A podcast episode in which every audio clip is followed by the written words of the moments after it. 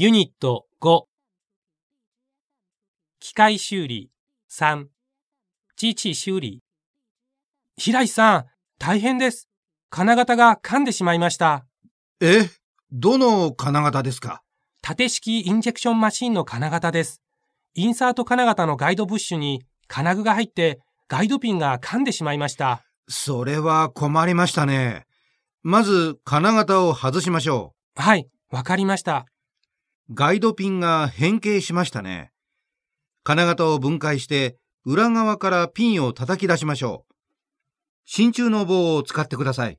はい、真鍮の棒を使うと金型に傷がつきにくいですね。そうです。真鍮は金型のナック材より柔らかいから。しかし柔らかいと言っても叩くとき他の部分に当たらないように気をつけてください。はい、叩きます。平石さん、全然動かないですね。どうしましょちょっと見てみます。なるほど。このピンの金型に入っている部分も変形しているかもしれない。張さん、電気ドリルを持ってきてください。うドリルの寸法は何ミリですか？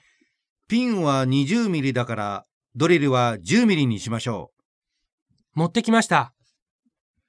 う。まず、裏面からピンの真ん中に位置決めの小さな穴を打つ。その次に電気ドリルで穴を開ける。穴ができてからもう一度ピンを叩いてみてください。そうですね。わかりました。穴を開けると肉が少なくなります。もう一回叩いてみます。はい。足しました。やっと出しましたね。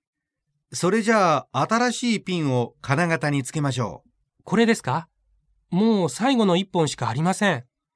まず、新しいピンを取り付けて、備品は後で考えましょはい。つけます。